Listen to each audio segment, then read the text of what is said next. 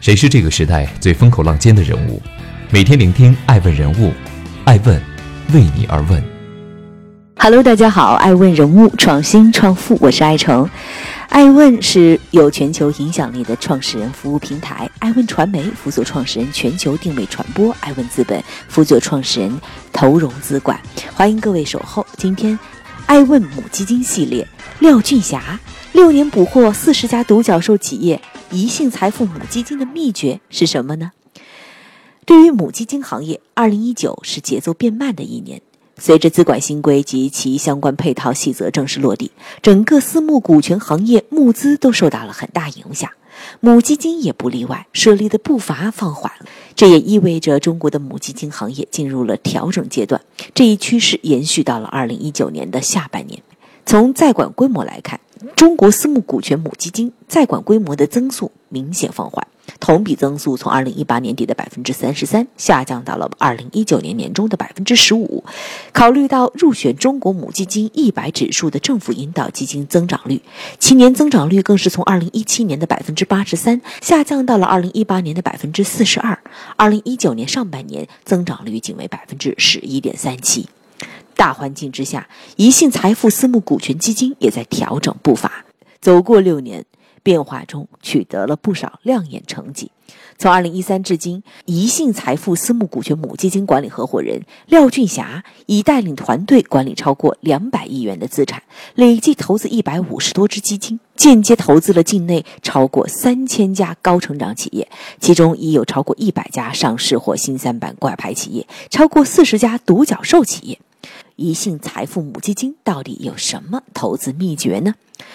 今天，爱问独家专访宜信财富私募股权母基金管理合伙人廖俊霞，听他讲讲母基金 fund fund 该如何做好投资。欢迎继续聆听《守候爱问人物创新创富》，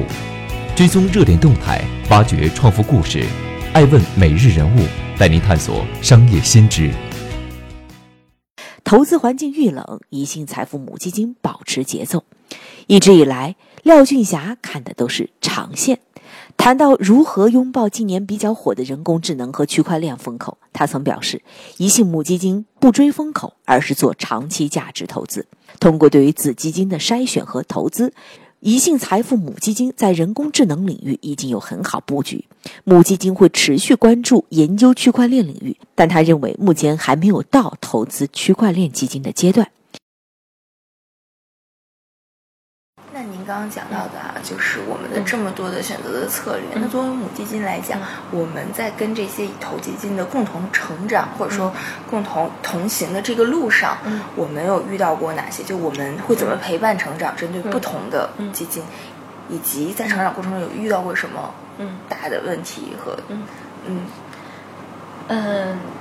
对你这个问题非特别好哈，也是我们母基金啊在长期的过程当中一直在想说。我们除了给这些管理人、给这些 GP 投钱之外，嗯，我们还能够做点其他什么事情，能够帮助他们一起来成长。对，呃，那呃，对于这个大白马和这个黑马来说，他们所需要的这个呃东西是不一样的。嗯，呃，那我们比如说，对于这个黑马来说，我们可能能做的东西，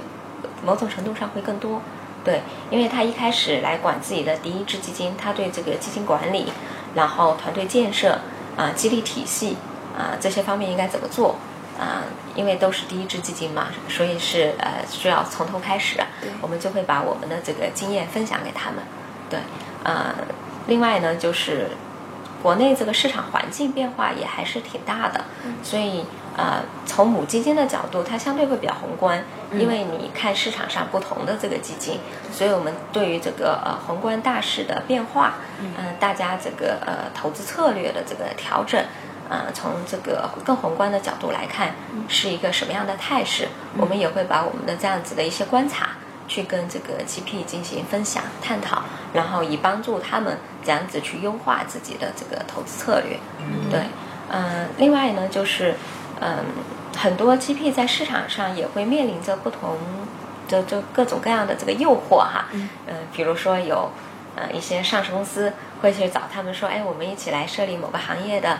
并购基金，对，然后也有这个很好的地方政府可能会希望说，哎，你到我这地方来落一支基金，然后这样子的事情啊，能不能做，是不是适合在这个阶段上做？很多 GP 也会来找我们一起探讨，嗯，就是来看看，呃，这样子的一个策略是不是现在我可以去做？我我们觉得从母基金的角度，还是有很多经验可以去跟他们分享。对，这是一个方面。那第二个比较重要的方面呢，就是因为我们有这个大的这个财富管理的背景，嗯所以我们有一个非常庞大的这个高净值客户的这个群体。那这些高净值客户呢，他既是消费者，然后同时他们。很多也都是某些行业的这个企业家，嗯，对，所以我们这些基金投的那些企业，其实是可以有一个生态圈的互动的，或者说，如果说是消费类的企业，那我们那里就有天然的一个这个消费群体哈。如果说是这个 to B 的企业啊，那可能这些企业主们也很需要这种 to B 的工具，对，所以我们也是希望就是能打造一个。这样子的一个生态圈，能帮助这些基金和它的这个被投企业去一起成长。那我们宜信这边，就是我们挑选，呃，投资的策略大概是一个什么样？我们的母基金层面上，嗯，从我们的母基金的这个层面上讲呢，我们啊最主要的是我们这个综合系列的这个母基金。嗯，我们综合系列的母基金呢，啊，它首先在顶层设计上来说，它是通过这个。呃，分散的这个科学的配置哈，来这个呃降低它的这个呃组合的风险。嗯，那怎样子来做分散的配置呢？我们呃通常有几个比较重要的方面。嗯嗯，首先是这个呃行业上的一个分散。嗯，就是我们不集中投资在某一个很细分的行业里面。对，会根据这个整个资金大的流向的这个不同。啊，然后来这个在呃选择不同行业的这个配比，嗯，比如说从大的方面讲，我们有这个 TMT 的行业，然后有医疗健康的行业，嗯，然后有这个呃像智能制造，啊这个呃新消费，啊这个节能环保，就这些这个呃基本上这些行业都会有覆盖，嗯，对，啊当然不同行业的这个比例可能会差别比较大，TMT 行业应该是这个比例最高的，其次是这个呃大的这个健康的行业，嗯，对。啊，那第二方面呢，就是我们呃会在这个呃黑马白马哈，就大家通常说的这个，也是会有这个呃一定的这个配比。嗯啊，我们是在市场上啊投黑马还是比较呃有经验的，然后也是比较敢投黑马的这个呃市场化的基金之一吧。嗯啊，我们从一五年以来，啊还是支持了国内就是呃一大批的这个黑马的这个呃成长。对，像最早我们投资这个呃高融，呃红辉、季风，对，呃有相当一部分我们是他早期的这个第一支基金的这个基石投资人，对，嗯，所以在这个过程当中，我们还是呃就是积累了非常好的这个挑选黑马的这个经验，对，呃在这个地方我们也会做一个呃不同比例的配置，对，呃，在还有一个就是我们会配置不同风格的管理人。对，有的是呃非常大的庞大的这个团队，然后传统的大白马，那也有的基金的风格就是呃小而美，它可能就是长期可能就是十来个人左右，对，然后是这个呃狙击手的策略，那有的可能是这个呃布赛道的策略，有的基金管理人可能是选人的策略，对，我们会在不同的风格的这个基金管理人之间。也会去做一个这个呃配置和组合，嗯，对，啊，但是比较遗憾的是，啊，人民币基金它是没有办法做到地域的分散的，因为基本上是啊会投国内为主，嗯，嗯，好，呃，一八年开始到现在，大家都会说整个市场的环境呀，那您这边我们宜信作为一个很市场化的母基金，您感受到的这个市场的变化，募资的压力，以及您从母基金层面上。有明确的压力吗？然后这个趋势有在变好吗？呃，首先我觉得这个就是大势哈，嗯，就大势来了，这个是谁都避免不了，嗯，对，所以这个宏观环境，我觉得就不论是对我们还是对呃其他的机构，不是不论是对市场化的还是对呃一些呃比如说政府背景的，就是就是大家就其实都都感觉到的这种大的这个宏观的压力。呃，从市场上的一些这个呃统计数据也能看到，今年不论是母基金还是基金，这个募资量都是呃有非常大的这个下跌的，啊，那我们呢，因为还是得益于有这么庞大的这个高净值客户的这个群体，然后他们也是呃过去几年来我们一直是呃。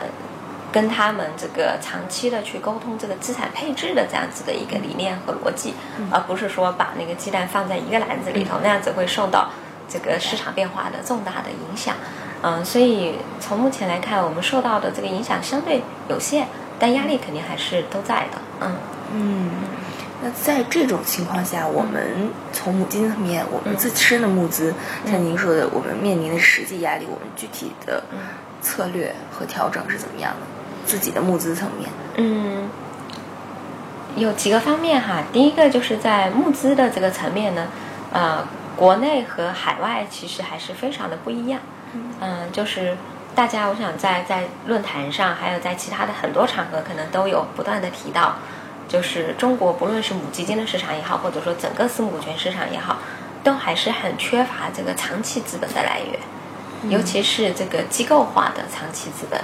对，嗯，所以这方面我觉得一直是，呃，LP 也好，GP 也好，大家不断努力的一个方向，就是还是想更多的去寻找这个长期资本的这个，呃，这个呃供给。对，嗯，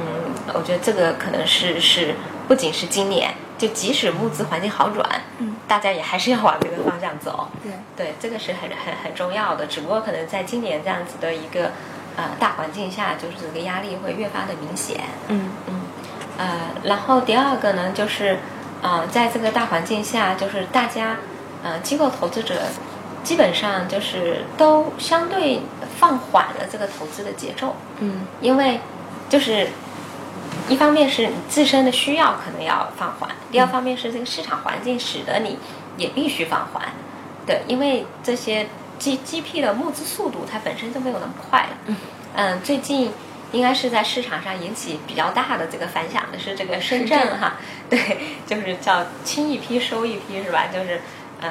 做了一个比较大规模的这个清理动作，其中有一部分就是它过会了之后一年没有设立起来的这个基金，嗯，对，呃，你再看一下那个名单的话，它其实上面还是有不少呃